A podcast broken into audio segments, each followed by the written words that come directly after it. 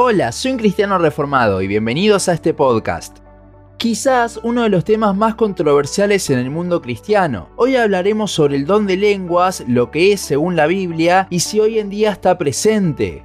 Cuando hablamos del don de lenguas hay dos pasajes claves para entenderlo. Primero, Hechos 2, donde Pedro habló en lenguas al evangelizar a todos los que estaban reunidos por Pentecostés. Y luego, 1 Corintios 12 al 14, donde Pablo exhorta a los hermanos de la iglesia en Corinto por su mal uso de los dones. Si vemos el primer pasaje, observaremos de que cuando Pedro habla, cada uno de los que allí estaba le entendía en su idioma natal, ya que habían personas de distintos lugares. A la luz de esto es que se dice que el don de lenguas es hablar en otros idiomas humanos necesario para que las personas comprendan. Pero el problema no está tanto con el pasaje de Hechos, ya que allí es bastante claro, sino con el de Primera de Corintios. En estos tres capítulos Pablo habla mucho al respecto de las lenguas, aunque más específicamente lo hace en el 14. Algo que tenemos que tener en cuenta igual es que en el original la palabra que se utiliza para lenguas se traduce como un idioma humano. Además, el pastor Samuel Pérez Millos, quien es un erudito en el griego original, nos habla de que cuando nuestras traducciones dice lengua extraña, en realidad esa extraña no está en el original, sino que es un agregado. ¿Por qué le agregarían esto? Bueno, en el inglés no lo agregaron, sino que simplemente dice lengua. Y John MacArthur habla de que en esas ocasiones, las que en español le agregaron extraña, es interesante de que el verbo original está en singular, cuando en el resto de ocasiones está en el plural. ¿Qué significa esto? Creo que es más fácil si en lugar de decir lengua decimos idioma, como es más fiel la traducción. Entonces vemos que el apóstol siempre que habla del don se refiere en plural, como idiomas, pero por momentos habla de un idioma en particular. Es aquí donde comienza el conflicto. Una de las creencias más comunes es que el don de lenguas es un idioma angelical para adorar de una forma más personal a Dios. Esa sería la lengua. La base para esto igualmente no viene del capítulo 14, sino del capítulo 13 en el versículo 1, que dice, si yo hablase lenguas humanas y angelicales y no tengo amor, vengo a ser como metal que resuena, como címbalo que retiñe. Observemos que Pablo no está diciendo que él habla en lenguas angelicales, sino que es una suposición, una hipérbole. El apóstol está poniendo un caso hipotético totalmente exagerado para decir que si hablase de esa forma pero lo hace sin amor, de nada sirve. ¿Cómo sabemos que esto es una hipérbole? Porque no solo lo utiliza para el don de lenguas, sino que en los versículos siguientes lo sigue utilizando. Por ejemplo, el versículo 2 dice, y si tuviese profecía y entendiese todos los misterios y toda ciencia, y si tuviese toda la fe, de tal manera que trasladase los montes, y no tengo amor, nada soy. Si tomamos el versículo 1 para decir que Pablo hablaba lenguas angelicales, entonces, según el versículo 2, Pablo también entendía absolutamente todos los misterios y toda la ciencia. Básicamente era omnisciente. Tenía absolutamente toda la fe a punto de poder hacer cualquier tipo de milagros. 1 Corintios 13.1 no es un fundamento en absoluto para decir que existen lenguas angelicales, porque si así fuese, también deberíamos afirmar la herejía de que el apóstol era omnisciente.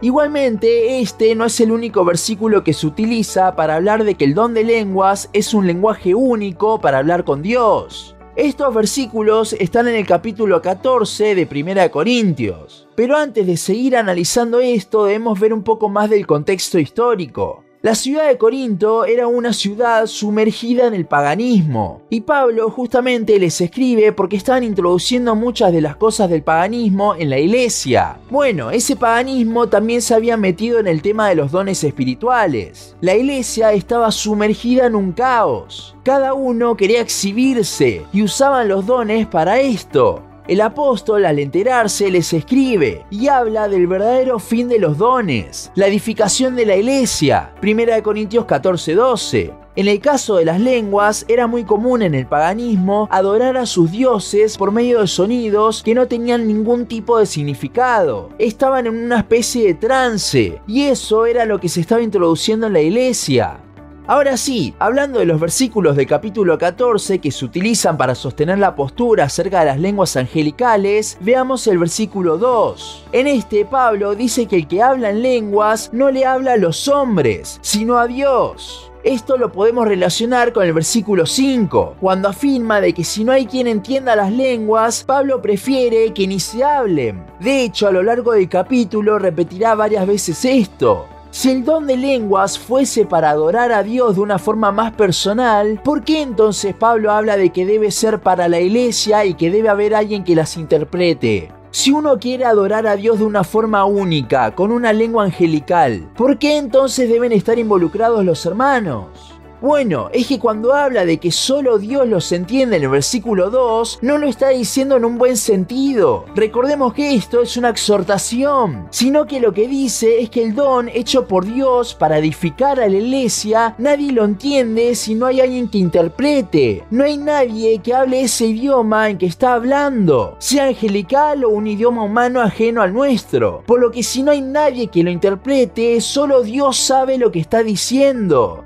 En los versículos 13 y 14, Pablo continúa diciendo lo mismo, hablando sobre cómo no sirve para nada hablar cosas que no se entienden. El don no está para eso. De hecho, si vemos el versículo 14, parece como si estuviese describiendo una iglesia carismática de la actualidad. Pero no, es una iglesia donde el paganismo se había metido. Lo que estaba pasando en Corinto es que muchos hacían estos ruidos o mismo hablaban en otros idiomas, pero no lo hacían para edificación de la iglesia, lo hacían para mostrarse. Y Pablo mismo en el versículo 19 nos dice que él tenía el don de lenguas, pero que prefería hablar siempre para que las personas puedan entender y sea de bendición, por lo que en un lugar donde todos hablan la misma lengua no tiene sentido. No vemos en ningún lado que el don de lenguas sea para comunicarse con Dios de una forma más perfecta. De hecho, Pablo está refutando un pensamiento parecido que tenían los corintios con estas lenguas extrañas, esos sonidos provenientes del paganismo.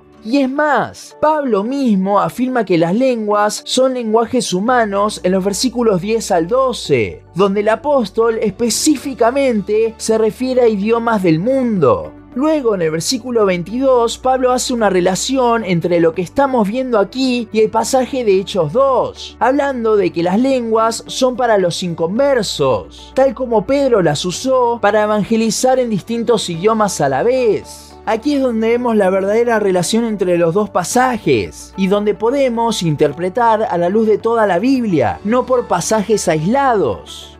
Entonces, ¿qué es el don de lenguas? La evidencia en la Biblia nos habla de que era hablar en idiomas humanos, ajenos al nuestro, para que las personas que no hablan el mismo lenguaje que nosotros también puedan ser bendecidas por medio de la predicación. Es por esto que Pablo llama a que haya un intérprete, porque si no, no se le está sacando ningún provecho. Decir que el don de lenguas es para adorar a Dios en un idioma que solo Él entiende es ir en contra del propósito mismo de los dones, el cual es la edificación de la iglesia. De hecho, Romanos 12, Efesios 4 y 1 de Pedro 4, los pasajes que también hablan de los dones, siempre están en el contexto del cuerpo de Cristo, la iglesia, no de forma individual. Además, siempre que hemos visto a Dios y a los ángeles interactuar con el hombre en la palabra, ellos hablan el idioma de aquella persona. En la actualidad jamás he visto un lugar donde dicen practicar el don de lenguas de forma angelical, entre comillas, y que sea una iglesia sana. Para terminar, hablemos de la vigencia. Pero para hablar de la vigencia debemos explicar rápidamente lo que es un don espiritual. Estos son una gracia, de allí viene la palabra en el original para don, que Dios nos da para poder edificar a la iglesia, como afirma Pablo. Y a cada uno nos da distintos tipos de gracia o de dones, para edificar desde distintos aspectos. Efesios 4:11 dice, y él mismo constituyó a unos apóstoles, a otros profetas, a otros evangelistas, a otros pastores y maestros No es como algunos piensan que Dios nos da todos los dones y Él los va activando y utilizando según la ocasión. Eso no es lo que vemos en la palabra, sino que como la Biblia los pone, estos son una característica sobrenatural del creyente dada por Dios. Así el evangelista, por ejemplo, se le podrá notar a leguas por lo fácil que le es evangelizar. Lo mismo con el que sirve, el que enseña, etc. Esto no es ajeno a lo que denominamos como dones sobrenaturales, el de sanidad, el de lenguas, etc. Cuando hablamos del don de sanidad, no es que porque una vez esa persona oró por algún enfermo y se sanó, ya tiene el don de sanidad. No, Dios allí utilizó la oración de la persona, pero ese no es el don. Además, que Dios utilice la oración no es algo repetitivo como el don. Lo mismo pasa con el de lenguas. Como dije antes, yo no veo personas hablando en lenguajes ajenos al propio en las iglesias. No hay una característica del mismo en la actualidad. En la iglesia primitiva sí estaban y eran necesarios, ya que no tenían la revelación completa que es la palabra de Dios. Necesitaban de estos para la confirmación de que lo que decían era así. Además de servir para la edificación de la iglesia, estos dones sobrenaturales servían para dar fe de que lo que se estaba diciendo era bíblico. Pero ahora ya la revelación está terminada, ya tenemos la palabra fiel, no nos es tan necesario. Antes conocían en parte, eran niños, pero ahora tenemos la perfecta revelación de Dios y podemos verle a Él de una manera que antes no se podía. Aunque igualmente el pasaje de 1 Corintios 13 al final donde se habla de todo esto es más profundo y merece su propio análisis que ya hice en el capítulo del podcast que se llama el cese de los dones. Allí podemos observar que hay una distinción entre la profecía y las lenguas. Les recomiendo que lo escuchen. Igualmente, a pesar de todo, Dios sigue siendo soberano. Y si quiere usar a alguien para hacer milagros, sanar a alguien o hasta para hablar en una lengua ajena a la suya, lo puede hacer. Nada lo impide. Pero esto no es un don, no es una característica que Dios le dio al creyente, sino que es algo momentáneo, algo aislado, algo que viene por el puro placer de la soberanía de Dios.